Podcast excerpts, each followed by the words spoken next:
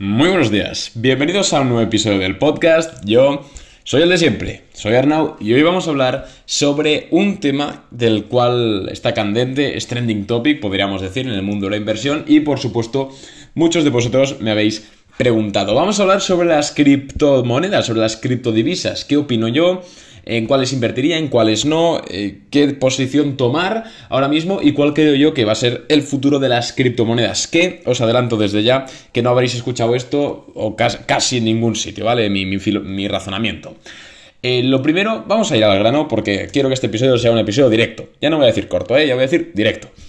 Eh, voy a intentar explicar todo de la forma más básica posible, pero al estar hablando del futuro de la economía global, pues algún término económico tengo que emplear seguro. Pero bueno, os garantizo, os garantizo que voy a poner todo de mi parte para que se entienda absolutamente genial.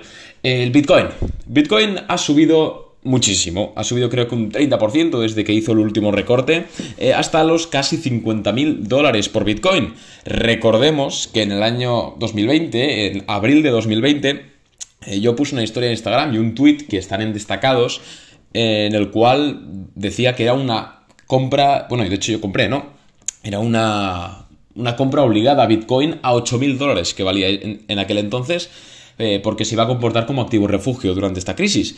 Y de hecho así ha sido. Ahora vale 50.000 dólares. Yo los compré a 8.000 y ahora valen 50.000. Esa es la idea que di yo y ahí está, ¿no? Muchos me siguieron, muchos no, pero bueno, ahí e, ese era el punto de compra. ¿Por qué digo esto? Bueno, cuando la gente me pregunta, y sobre todo gente un poco que no ha tocado el mundo de la bolsa nunca, me pregunta, Arnau, ¿es hora de comprar Bitcoin? ¿Debería comprar Bitcoin? Es que no para de subir, no sé qué, no para de subir, ahora veo que Tesla también está comprando Bitcoin, etc. Eh, yo le respondo lo siguiente, si no tienen ni idea, por supuesto, si son traders profesionales, primero que no me preguntan eh, y segundo, pues que hagan lo que quieran. Pero cuando es gente que no tiene mucho conocimiento sobre el mercado, sobre, tanto de criptomonedas como de acciones, eh, yo le respondo lo siguiente. El momento para comprar fue en abril de 2020, en mayo de 2020.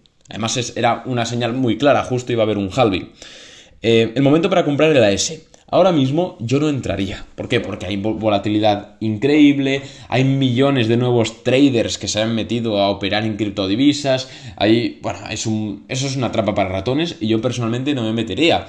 Eh, principalmente porque yo valoro mi salud mental y no me gusta tener mi dinero metido en un producto financiero que varía tanto en tan poco tiempo como es el Bitcoin. Entonces, respondiendo a la pregunta de Arnau, ¿debería comprar Bitcoin ahora? Eh, yo no lo haría. Yo no lo haría. Principalmente por eso. Porque si corrige, bueno, lo entenderíamos. Entonces, de esta pregunta se deriva una, una, siguiente pregunta, ¿no? Una consecuente, que es, a ver, Arnau, si tú me dices que no debo comprar bitcoins ahora, o no debo comprar bitcoins o lo que sea, eh, ¿Cómo consigo exposición en el mundo de las criptodivisas con mi cartera? Eh, bueno, pues yo lo que haría y lo que voy a hacer, estoy esperando a que corrija un poquito, a que baje un poquito el FOMO del mercado. Eh, sí que hay que tener exposición en la cartera de las criptomonedas, sí que hay que hacerlo, es decir, las criptomonedas son el futuro, punto. Em, sí que hay que tener exposición, pero yo no apostaría por una criptomoneda, y menos por el Bitcoin. A lo largo del episodio te voy a explicar por qué, pero antes, perdonadme y permitidme que os explique un poco cuál sería mi, cuál va a ser mi estrategia de inversión para exponer mi cartera a las criptodivisas, es decir, para tener, para, para beneficiarme de que las criptodivisas suban. Y esa no es otra que comprar los, las empresas que se dedican a proporcionar tanto herramientas de compra como criptomonedas. Eh, ¿Por qué? Bueno, te voy a poner un ejemplo, ¿no? La empresa Riot Blockchain, Riot Blockchain, eh, ticker R-I-O-T en el Nasdaq. Es una empresa que se dedica a esto, a la comercialización, al ownership de criptodivisas. Bitcoin, pero también Ethereum, Litecoin y todas las criptomonedas que existan y que vayan a existir. Para mí, invertir en una empresa eh, blockchain es mucho más inteligente que invertir en la propia criptomoneda. ¿Por qué? Principalmente porque se comportan igual. O sea, normalmente, eh, por ejemplo, la última semana cuando ha salido la noticia de que Tesla había comprado no sé cuántos miles de millones de dólares en bitcoins, eh, pues subió por supuesto Bitcoin, evidentemente, pero también subió Riot Blockchain, esta empresa de la que os hablo. Y con Riot Blockchain también me refiero a otras, por ejemplo Coinbase, que saldrá la IPO la IPO dentro de poco, pero vamos a buscar Riot, os voy a, voy a decir exactamente, desde la noticia del señor Elon Musk, Riot Blockchain ha subido un 97%. 97%. Y es una empresa que solo capitaliza 2.000 millones de dólares. Es decir, tiene de sobras espacio para multiplicarse y hacerse muchísimo más grande, ¿eh? de sobras. Y con estas empresas tienes exposición al Bitcoin, pero también estás expuesto a potenciales subidas del Ethereum o del Litecoin o de la moneda que vendrá mañana y será ultra revolucionaria. Por eso prefiero este tipo de inversiones. Para tener exposición en criptomonedas, a mí me gusta mucho más invertir en las empresas. Primero porque se comportan igual, como hemos visto, y segundo porque las empresas tienen detrás a un equipo humano tienen detrás a cerebros.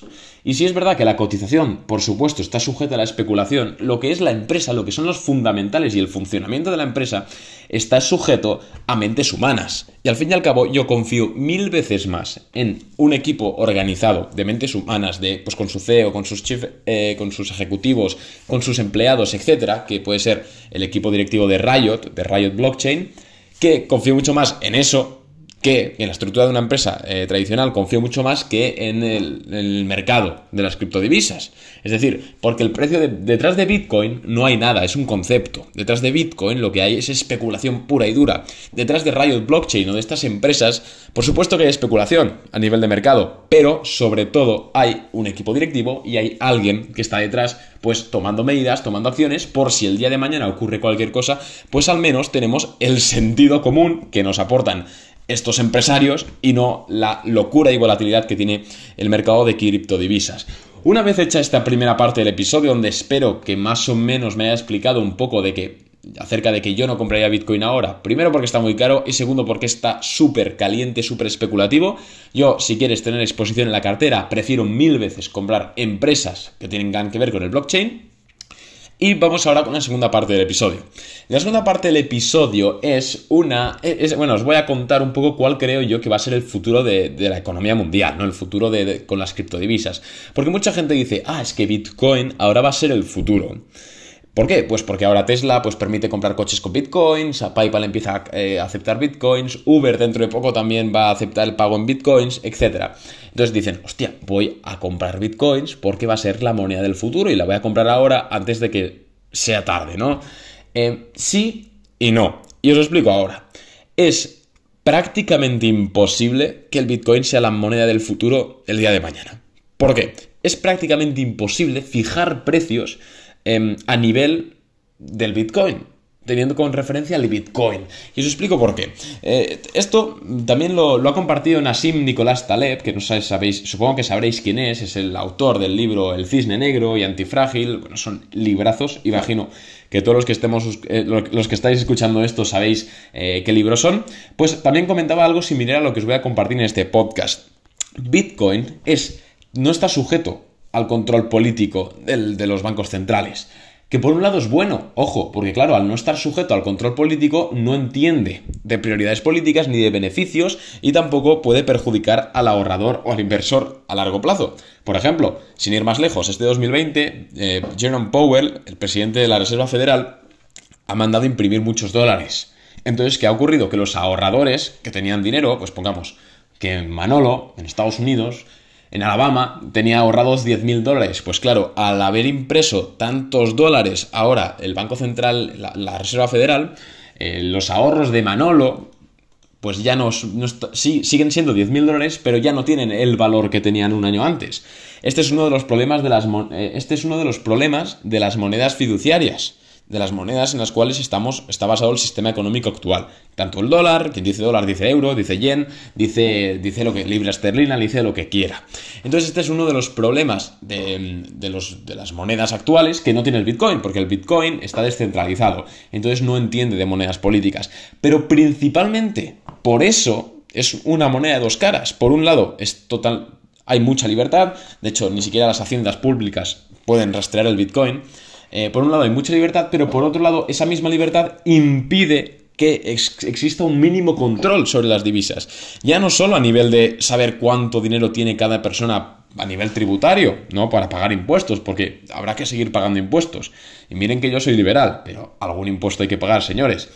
Eh, claro, aparte de ese nivel, de nivel tributario para las haciendas públicas de los países, aparte de eso, eh, una moneda extendida, la, divisa del futuro, debe estar un poco regulada principalmente porque si no es imposible fijar precios en corde al Bitcoin, porque hoy vale X cantidad de dólares y mañana vale otra cantidad de dólares distinta. Es decir, es tan volátil, Bitcoin es tan volátil que es prácticamente imposible establecer precios a nivel de consumo, es decir, vale, que Tesla pueda poner su, su Model 3 en el dólares que quiera, puede hacerlo Tesla, pero que el panadero de casa te ponga las barras de pan o lo que sea eh, en consecuencia del valor del Bitcoin es tan improbable ¿Por qué? Principalmente porque Bitcoin es demasiado especulativo. Entonces, a los 10 minutos a lo mejor ya vale un 3% menos la criptodivisa. Y el panadero en el momento en el cual hace la transacción a lo mejor a veces gana más y a veces gana menos. Entonces, eso no es un sistema sostenible económico o no es un sistema seguro.